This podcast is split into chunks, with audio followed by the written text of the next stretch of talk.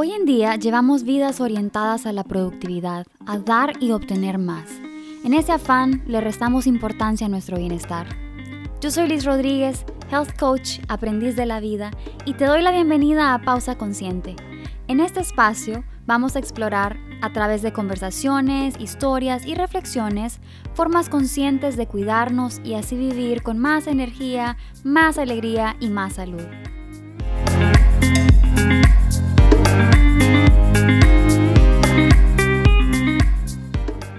Hola, bienvenidos al episodio número 8 de Pausa Consciente. Hoy les quiero hablar acerca de cómo en el descontento existe una oportunidad de crecimiento y de conectar con nuestro propósito. El episodio pasado lo grabé con Sabrina Wang, una life coach que conocí mientras trabajaba en el sur de Honduras con una ONG que ayudaba a ciertas comunidades a comenzar bancos rurales. Reconecté con Sabrina cinco años después y resulta que teníamos muchas cosas en común, la vida nos había llevado por caminos similares y inmediatamente pues le, le propuse que hiciéramos un podcast. Y en ese episodio hablamos de cómo a veces nos sentimos perdidos en la vida sin dirección alguna y cómo pues en nuestro caso ambas utilizamos distintas herramientas para conectar con nuestra intuición y nuestro propósito en medio de situaciones dolorosas. Y la verdad es que no me gustaría que un tema tan importante y tan bonito se perdiera para algunos de ustedes solo porque el contenido es en inglés, así que decidí hacer un episodio acerca de ese tema, pero en español. Cuando estamos pequeños o somos adolescentes, lo único en lo que pensamos es en crecer para tener la libertad de ser adultos y hacer lo que querramos. El problema es que muchos de nosotros, cuando llegamos a esa etapa, podemos perdernos en medio de tanta libertad. Muchos llegan a la adultez y todo fluye, siguen el camino normal, entre comillas, de la vida, estudiar, graduarse, trabajar, casarse, tener hijos, comprar una casa. Y así se sienten bien. Y está bien, encuentran trabajos que les apasionan, viven tranquilos, viven en paz, disfrutan la vida. Otros pueden llegar a sentirse perdidos por no haber seguido el libreto o pueden tenerlo todo y sentir que aún falta algo. Ese vacío interior que no se llena con nada, no se llena con fiestas, con distracciones, con tiempo en el celular, redes sociales, Netflix, relaciones. Una vez que experimentamos el descontento, es muy difícil ignorarlo por supuesto que nadie se quiere sentir así, todos nos queremos sentir bien, en paz, ser felices. Así que muchas veces intentamos ignorar ese sentimiento, pero en el proceso podemos experimentar enojo, tristeza, depresión, frustración, miedo y hasta tensiones, dolores físicos, incluso enfermedades. Thomas Edison dijo que el descontento es la primera necesidad de progreso atrevernos a explorar nuestro descontento no es nada fácil. Es como tener un gran closet que no nos atrevemos a abrir porque sabemos que hay cosas ahí guardadas que no queremos encontrar. Cosas que muchas veces creemos que están olvidadas, pero que realmente siguen ahí, esperando el día que podamos abrir ese closet y dejar entrar la luz. Hacer algo al respecto es difícil, pero no hacer nada también lo es, porque cuando nos quedamos en esa situación de descontento, podemos llegar a acumular resentimiento, cargar con dolores del pasado, cargar culpas, tener ciclos sin cerrar, desperdiciar energía. Para mí, hubieron experiencias en mi niñez que yo pensaba que pertenecían al pasado y que ya no me afectaban. Y yo decía, por el amor de Dios, soy una adulta ahora porque eso me va a afectar a estas alturas. Cada día que no dejaba entrar luz en ese closet, se acumulaban mis dolores físicos, mis tensiones, mi resentimiento, muchísimo, muchísimo enojo, tristeza y reproches. Cada día la energía que podía utilizar para crear cosas nuevas la desperdiciaba llevando cargas del pasado hasta que un día reconocí que no podía más con esa carga y decidí buscar ayuda con una terapeuta.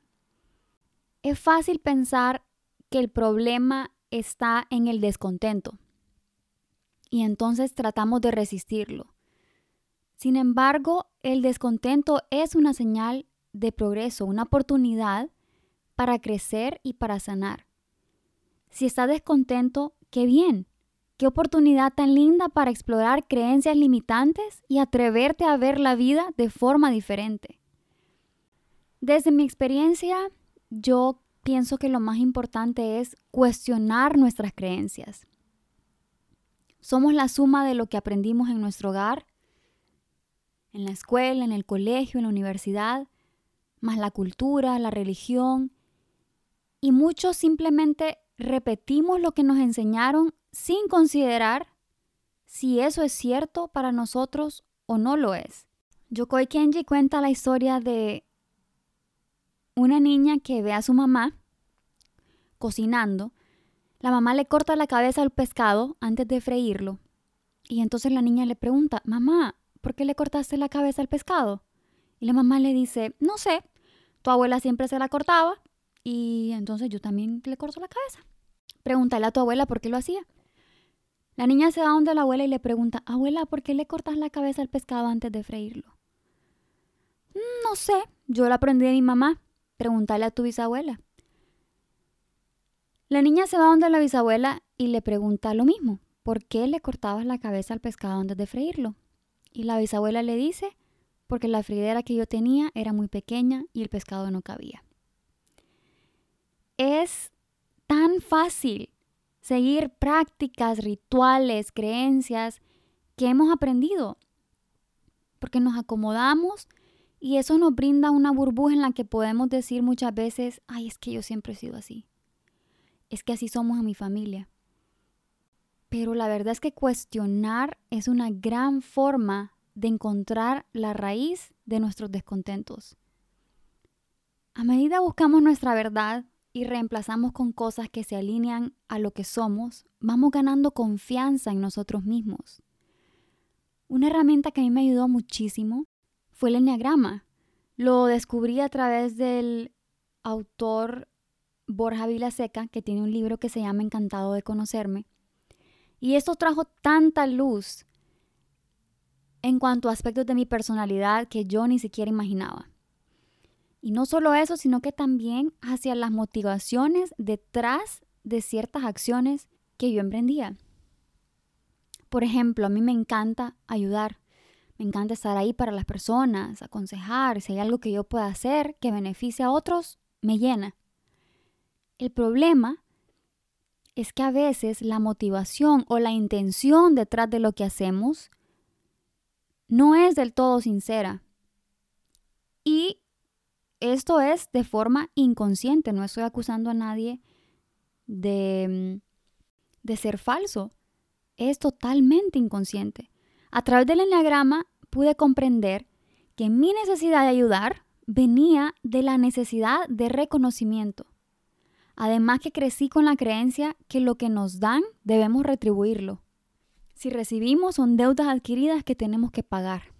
Entonces, inconscientemente para mí, el dar significaba una deuda y esperaba recibir, pues aunque sea, aunque sea reconocimiento de las personas. Mi forma de ayudar era aconsejando cuando no me lo pedían, haciendo favores que nadie me había pedido, anticipando necesidades del otro. Y el problema era que cuando no recibía reconocimiento y cuando no me retribuían mis acciones, iba acumulando resentimiento y enojo. Y lo más duro es que mi valía como persona dependía de ese reconocimiento.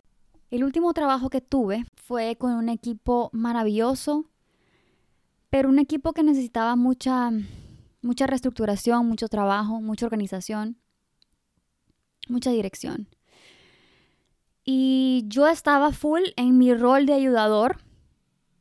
Así que daba muchas horas a la semana, trabajaba hasta tarde. Si alguien necesitaba ayuda, ellos sabían que podían contar conmigo. Todos sabían lo cargada que yo estaba de trabajo, pero aún así sabían que podían contar conmigo. Mi calendario estaba totalmente lleno de reuniones todo el tiempo, pero siempre hacía espacios para ayudar a los demás, aunque tuviera que comer en 10 minutos enfrente de mi computadora. Estaba enferma, contracturada, deprimida, pero vivía del reconocimiento que me daban, de los halagos. Liz, sos una superestrella. Liz, es que vos sabes tanto. Liz, es que sos tan eficiente. Un día necesitábamos entregar un proyecto. Era algo de verdad masivo, una tarea demasiado grande para una persona.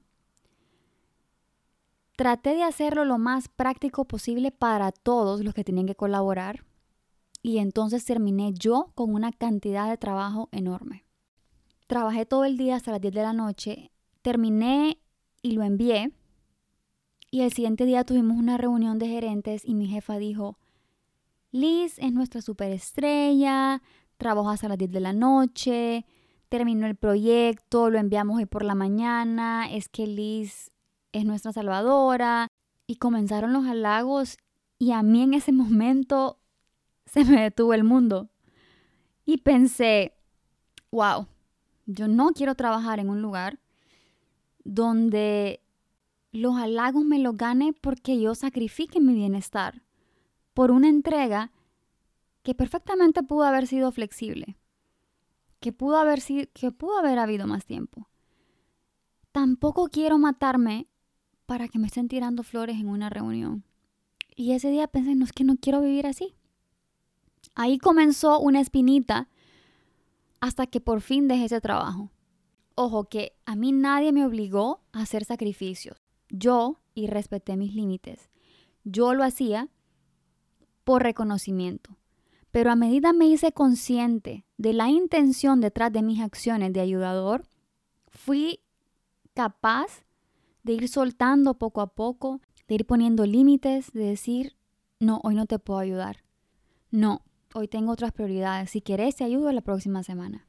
Y ahora soy libre de ayudar y todavía lo disfruto, pero lo hago desde el amor y no desde el miedo y la necesidad. Y lo hago respetando mi bienestar y mis límites. Lo más lindo es que mi valor ahora no depende de un reconocimiento de un jefe, de un halago de un colega, de la retribución de un favor, dependen solo de mí.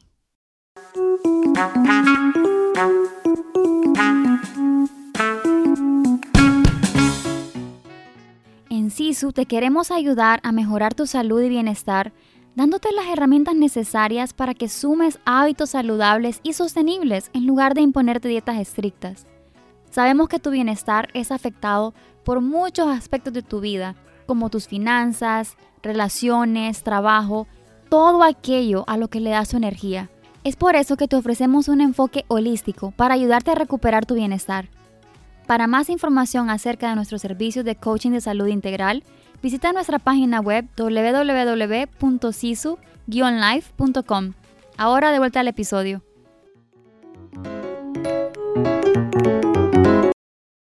Muchas de las cosas que nos traen descontento es porque son impulsadas desde el miedo.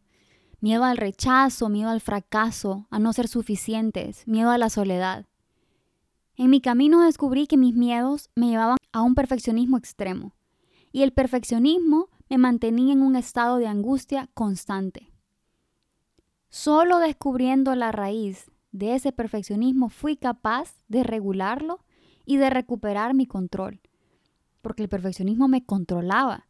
Yo le daba mucha energía, revisaba las cosas dos o tres veces, pedía validación, postergaba y postergaba por el miedo a equivocarme. Descubrir nuestros miedos es algo poderosísimo porque nos da la oportunidad de ser conscientes de ellos, de sanarlos y de reinventarnos. Cuando soltamos miedos, somos capaces de vivir desde una libertad con sentido y con confianza.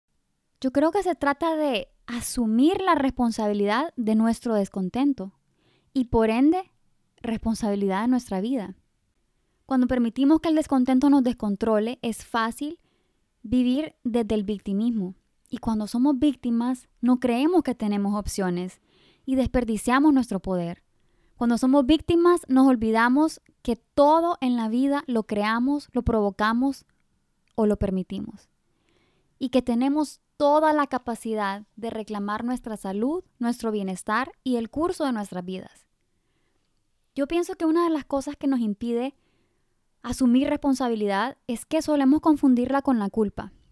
No queremos sentirnos culpables de la energía que desperdiciamos o de los dolores que experimentamos. Pero la culpa es una fuga de energía que no suma nada a nuestras vidas. La responsabilidad es diferente, es un poder que nos permite tomar las riendas y decir, esta es la vida que yo quiero para mí. Aprender a ver la responsabilidad como ese poder creativo es vital para nuestro proceso de crecimiento interno. Cuando tenemos claro lo que queremos y lo que no queremos, lo que somos y lo que no somos, podemos ver la vida sin velos ni filtros y con mucha conciencia vamos reconectando con nuestra intuición, con esa voz interior que sí sabe lo que quiere y que no conoce el miedo. Esto nos lleva entonces a conectar con nuestro por qué. ¿Por qué estamos aquí? ¿Qué viniste a hacer a esta vida? ¿Cuáles son tus talentos, tus pasiones? ¿Qué es lo que te mueve? ¿Qué es lo que te inspira? ¿Qué es lo que te levanta de la cama por las mañanas? ¿Qué es eso que harías si no tuvieras miedo? ¿Qué vida crearías para ti? Cuando yo comencé a pensar en Sisu, escribí casi una tesis acerca de mis intenciones, de mis deseos para las personas con las que quería trabajar, lo que yo quería ofrecer. Y cada vez que me siento desesperanzada es porque estoy desconectada. Entonces regreso y lo leo. Y la chispa interna reaparece. Una herramienta muy poderosa para conectar contigo mismo y conocerte es la escritura libre. Existe una técnica que se llama páginas matutinas o páginas de las mañanas, que consiste en escribir apenas y te despiertas sin ver el celular, sin hacer nada más. Directo de la cama a escribir.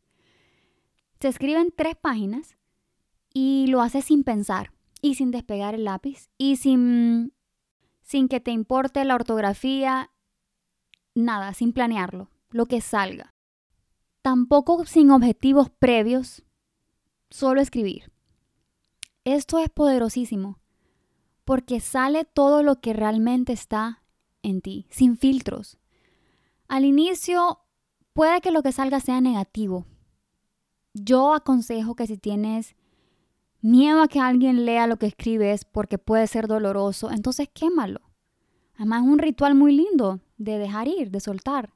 Pero es mejor quemarlo a que permitas que el miedo a que lo vean no te deje que fluyan ciertas cosas y no puedas expresarte libremente.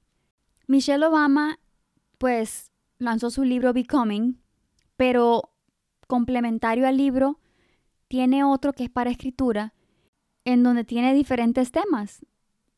Yo lo uso muchísimo y me encanta hacerlo porque me hace pensar en cosas que generalmente no pensaría, no analizaría y que me sirven para reconectar con lo que soy, con lo que fui, con lo que quiero, con mi esencia. Por ejemplo, el otro día escribí acerca de una visita a casa de mis abuelos, te pide que describas el olor, la casa, lo que más te gustaba, luego lo que aprendiste de ellos, te pide que describas la casa de tu niñez, cómo era jugar en tu barrio y eso de alguna manera te hace reconectar con la esencia que dejamos perder entre tanta distracción que tenemos, no solo como adultos, sino que también ahora con esta era de la tecnología. La meditación, por supuesto, es una herramienta muy poderosa que no solo te puede ayudar a observar tus pensamientos, sino que también te puede ayudar a reprogramarlos. La gratitud es otra forma muy linda de apreciar lo que tenemos y nutrir pensamientos positivos. Cuando nos sentimos tristes o frustrados es porque nos estamos enfocando en lo que falta y no en lo que tenemos. En el website sisu-life.com les dejo un blog acerca de este tema con links al libro de Borja Vilaseca y las páginas matutinas. Y si están interesados en escuchar el episodio de, de Purpose que hicimos con Sabrina Wang, pues es el episodio anterior a este, el número 7. Muchísimas gracias por regalarme tu tiempo. permitirme compartir contigo esta reflexión de hoy. Espero te ayude a conectar con tu intuición, a traer luz y sanidad a esos miedos que pueden impedirte vivir tu vida desde el amor. Si te resonó algo o si conoces a alguien que se pueda beneficiar con algo de lo que dije, te pido que compartas este episodio y me ayudes a propagar este movimiento de bienestar. Te mando mucha energía positiva y espero que cada día con mucho amor propio y pausas conscientes encuentres la sanidad y las respuestas que buscas. Hasta la próxima.